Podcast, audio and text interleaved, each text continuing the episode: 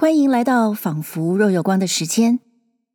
结束了清代小说《儿女英雄传》以情节与对话见长的故事，这期节目开始，我们要慢慢走进一个二十世纪前半叶叫做费明的作家所塑造的世界。我说这位作家叫做费明，废弃的废，废柴的废啊，名字的名，这显然不是一个本名喽。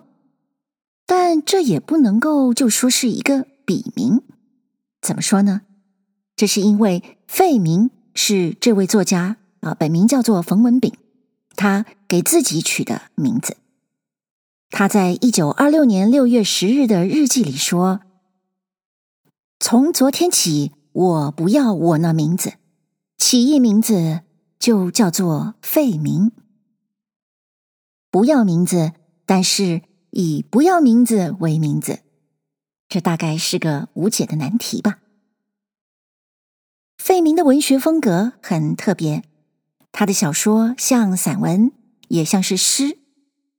他曾经分析自己的作品。就说他要把小说写得像唐人绝句，绝句只有四句，就算是七言绝句吧，四七二十八，也只有二十八个字。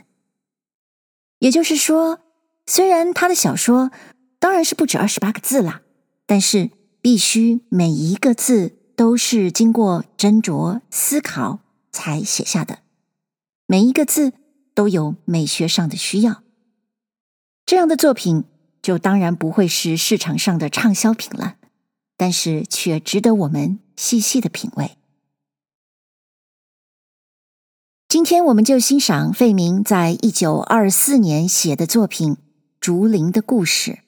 当然，在写这篇作品的时候，费明还不是费明，还是冯文炳。这篇小说是第一人称的叙事，由叙事者说的话可以知道。叙事者是一个小地方的私人学堂的学生，学堂设在祠堂，可见这是一个服务地方宗族的子弟的学堂。叙事者没有直接说这是一个传统的教四书五经的学堂，还是会教现代学科的新式学堂，但是他还是透露了一个线索，那就是他们在读。《了凡刚健》，《了凡刚健》是什么书呢？简单的说，这是明代人把史书弄得更加简明的一种著作。所以，这位叙事者就是在回忆自己还是学童屁孩的那个时代。但是，小地方的渔民、农夫已经把他跟他的同学们叫做先生，因为。他们读了书，能识字的关系。小说里的三姑娘，有些地方让我们联想到沈从文写的翠翠，甚至这三姑娘与母亲因为体贴对方而不去看灯的情节，都与边城里面翠翠与爷爷闹着不去看船的情节，传达着类似的细腻亲情，以及。因为不能够直接表达感情而造成的误解。不过，这篇小说不过三四千字，就并不能像边城那样深刻的去写地方风土。但也因为如此，这处处都有的竹林，好像也就是人间田园乡村处处都有的人情故事。小说最后，叙事者。面对的那道流水，真可以说充满了文学的暗示。我们每个人都可以从这里有自己的体会。最后多说一句，小说的叙事者是一位年轻的男性，这是很重要的。不过，我想我既没必要，也不可能演出那样的男性声音，就还是用平常的声音来表现吧。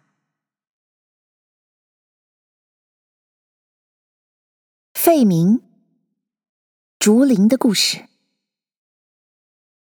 出城一条河，过河西走，坝脚下有一簇竹林，竹林里露出一重茅屋，茅屋两边都是菜园。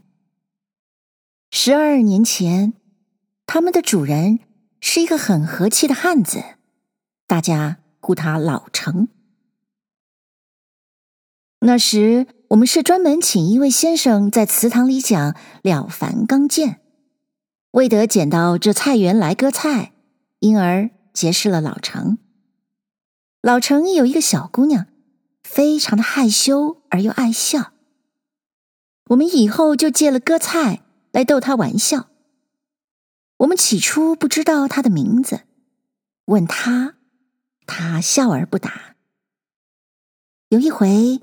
见了老成呼阿三，我才稳住他的手，哈哈，三姑娘。我们从此就呼她三姑娘。从名字看来，三姑娘应该还有姐妹或兄弟。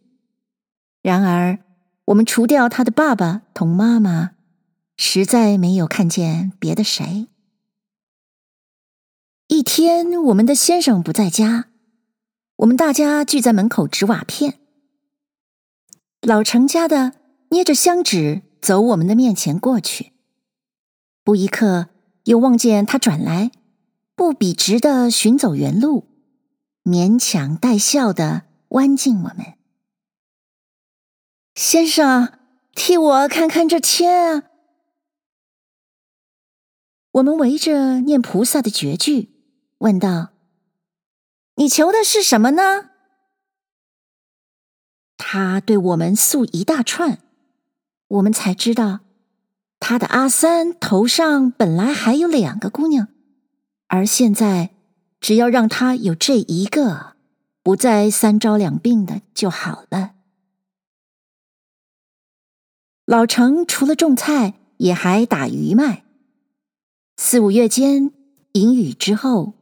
河里满河山水，他照例拿着摇网走到河边的一个草墩上。这墩也就是老成家的洗衣裳的地方，因为太阳射不到这来，一边一棵树交映着，成一座天然的凉棚。水涨了，搓衣的石头沉在河底，呈现。绿团团的坡，刚刚高过水面。老成老像乘着划船一般站在上面，把摇网朝水里兜来兜去。倘若兜着了，那就不疑的转过身，倒在挖旧了的当里。三姑娘的小小的手掌。这时。跟着他的欢悦的叫声热闹起来，一直等到蹦跳蹦跳，好容易给捉住了，才又坐下草地，望着爸爸。流水潺潺，遥网从水里探起，一滴滴的水点打在水上，浸在水当中的枝条也冲击着擦擦作响。三姑娘渐渐把爸爸站在那里都忘掉了，只是不住的抠土，嘴里还低声的歌唱，头毛低到眼边，才把脑壳一扬，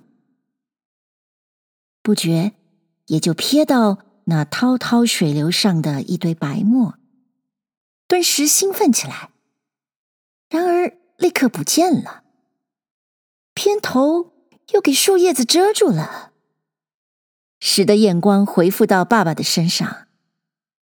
是突然一声“哎呀”，这回是一尾大鱼，而妈妈也言罢走来说：“盐钵里的盐，怕还够不了一餐饭。”老成由街转头，茅屋顶上。正在冒烟，叱咤一声，躲在园里吃菜的猪飞奔的跑，三姑娘也就出来了。老成从荷包里掏出一把大红头绳。阿三，这个大便好吗？三姑娘抢在手上，一面还接下酒壶，奔向皂角里去。留到端午招爱好啊，别糟蹋了。妈妈这样答应着，随即把洒壶伸到灶孔烫。三姑娘到房里去了一会，又出来，见了妈妈抽筷子，便赶快拿出杯子。家里只有这一个，老是归三姑娘照管。踮着脚送在桌上。然而老成终于还是要亲自。朝中间挪一挪，然后又取出壶来。爸爸喝酒，我吃豆腐干。老成实在用不着下酒的菜，对着三姑娘慢慢的喝了。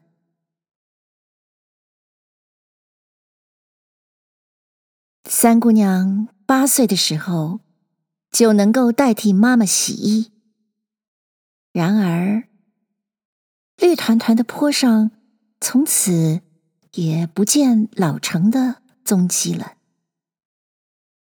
这只要看竹林的那边，河坝倾斜成一块平坦的上面，高耸着一个不毛的同教书先生，啊，自然不是我们的先生，用的借方一般模样的土堆。堆前竖着三四根只有秒梢还没有斩去的枝桠，吊着被雨粘住的纸幡残片的竹竿，就可以知道是什么意义。老成家的已经是四十岁的婆婆，就在平常穿的衣服也都是青蓝大布。现在，不过系鞋的带子也不用那水红颜色的罢了，所以并不显得十分异样。独有三姑娘的黑地绿花鞋的尖头蒙上一层白布，虽然更显得好看，却叫人见了也同三姑娘自己一样懒懒的，没有话可说了。然而，那也并非是长久的情形。母女都是那样勤敏，家世的兴旺，正如这块小天地。春天来了，林里的竹子，园里的菜，都一天一天的绿得可爱。老成的死却正相反，一天比一天淡漠起来。只有耀英在屋顶上打圈子，妈妈呼喊女儿道：“去，去看蛋放里的鸡蛙。”三姑娘才走到竹林那边，知道这里睡的是爸爸了。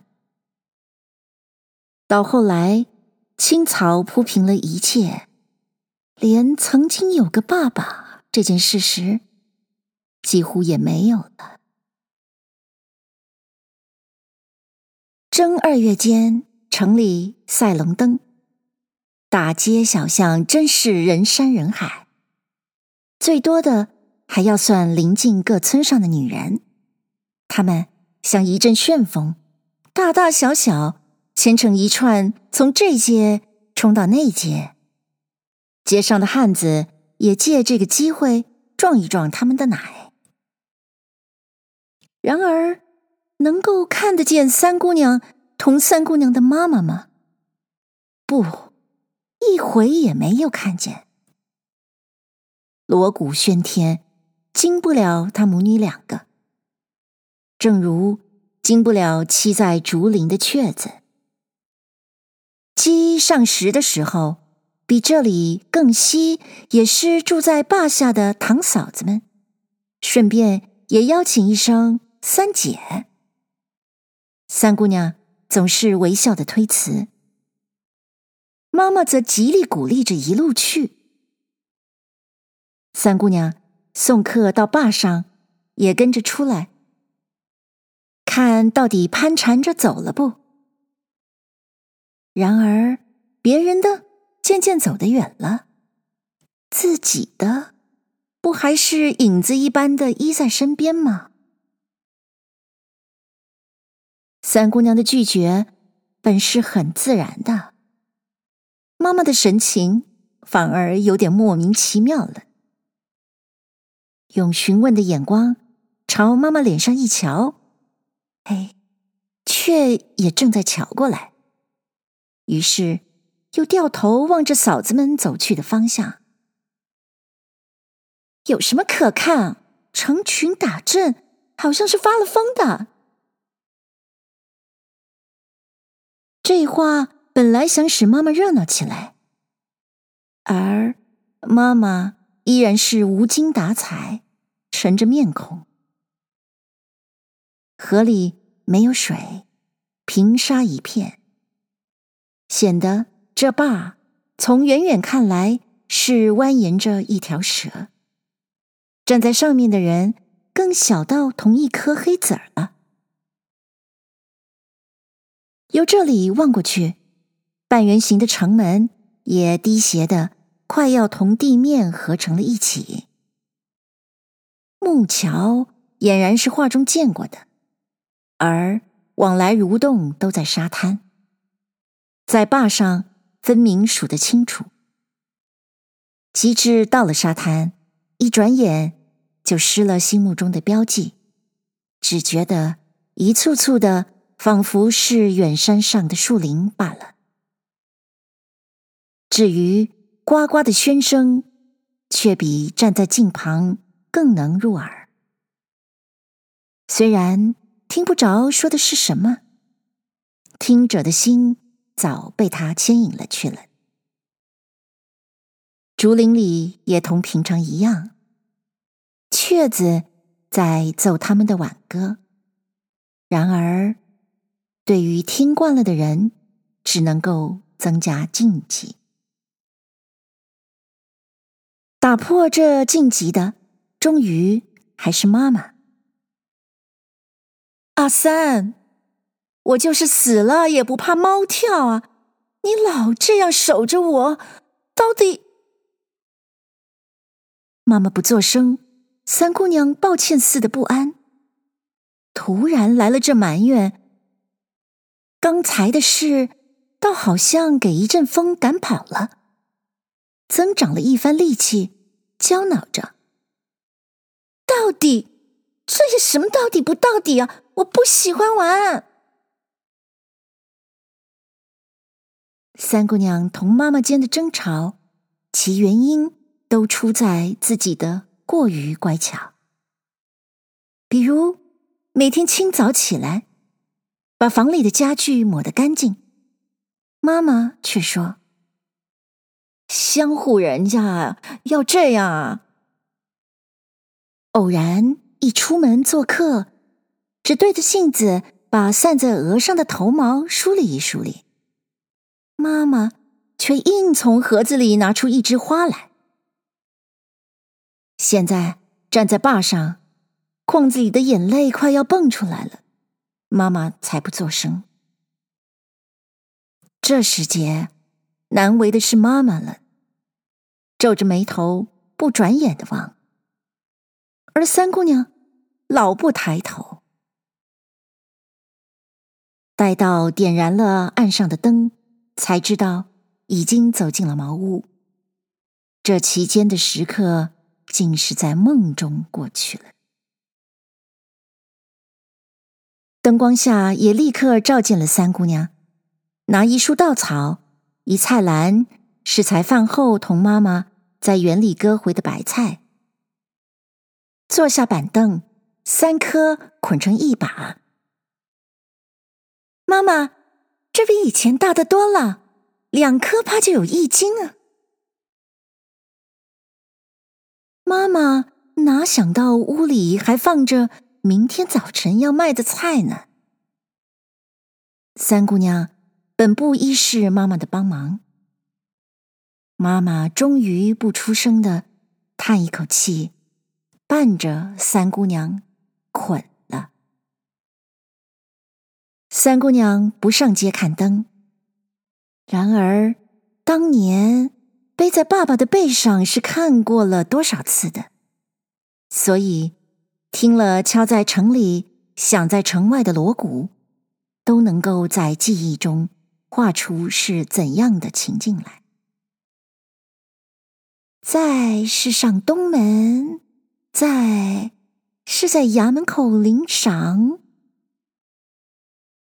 存着声音所来的地方，自言自语的这样猜。妈妈正在做嫂子的时候，也是一样的欢喜赶热闹。那情境也许比三姑娘更记得清白。然而。对于三姑娘的仿佛亲临一般的高兴，只是无意的吐出来几声“是啊”，这几乎要使得三姑娘稀奇的伸起腰来了。啊，刚才还催我去玩嘞！三姑娘实在是站起来了，一二三四的点着把数。然后又一把把的摆在菜篮，以便于明天一大早挑上街去卖。见了三姑娘活泼泼的肩上一担菜，一定要奇怪：昨夜晚为什么那样没出息？不在火烛之下现一现那黑然而美的瓜子模样的面庞的呢？不。倘若奇怪，只有自己的妈妈。人一见了三姑娘挑菜，就只有三姑娘同三姑娘的菜，其余的什么也不记得。因为耽误了一刻，三姑娘的菜就买不到手。三姑娘的白菜原是这样好，隔夜没有进水。煮起来比别人的多，吃起来比别人的甜了。我在祠堂里足足住了六年之久，三姑娘最后留给我的印象，也就在卖菜这一件事。三姑娘这时已经是十二三岁的姑娘，因为是暑天，穿的是竹布单衣。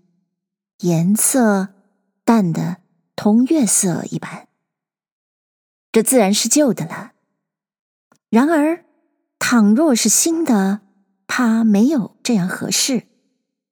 不过，这也不能够说定，因为我们从没有看见三姑娘穿过新衣。总之，三姑娘是好看罢了。三姑娘在我们的眼睛里。同我们的先生一样熟，所不同的，我们一望见先生就往里跑，望见三姑娘，都不知不觉的站在那里笑。然而三姑娘是这样熟近，越走近我们，我们的热闹便愈是消灭下去。等到我们从她的篮里捡起菜来。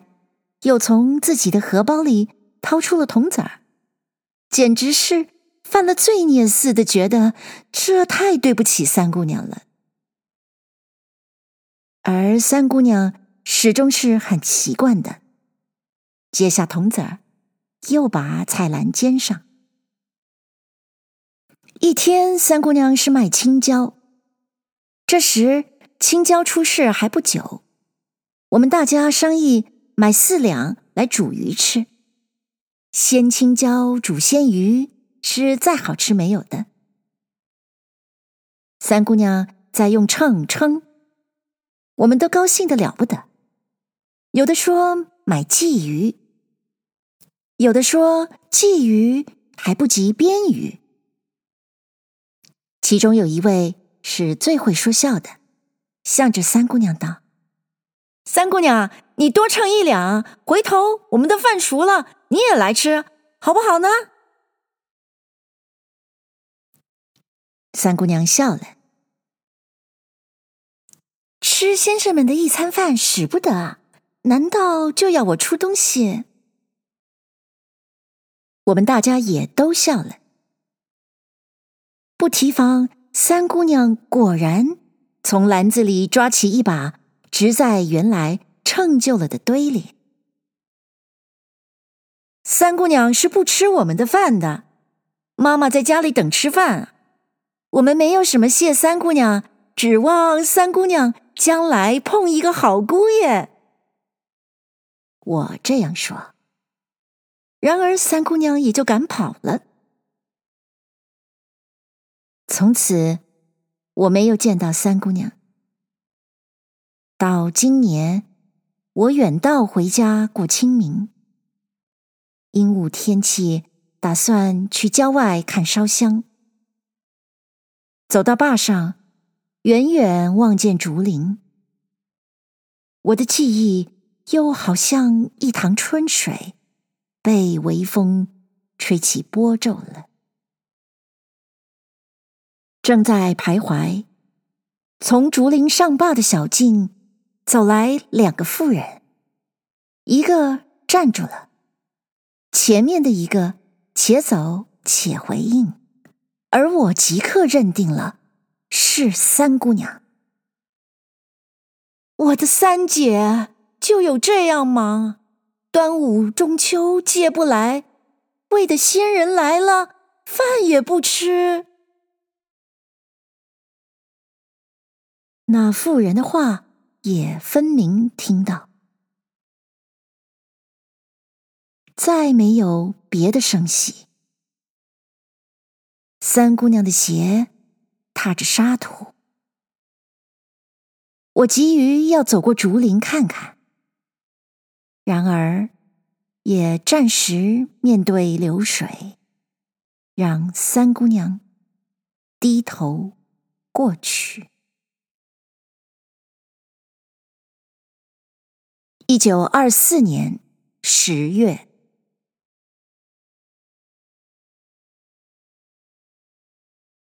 谢谢您收听这一集的《仿佛若有光》。下一集节目，我们还会欣赏更多费明的作品。欢迎你在收听的平台上按下订阅。那么，我们下一集《仿佛若有光》的时间，再会喽。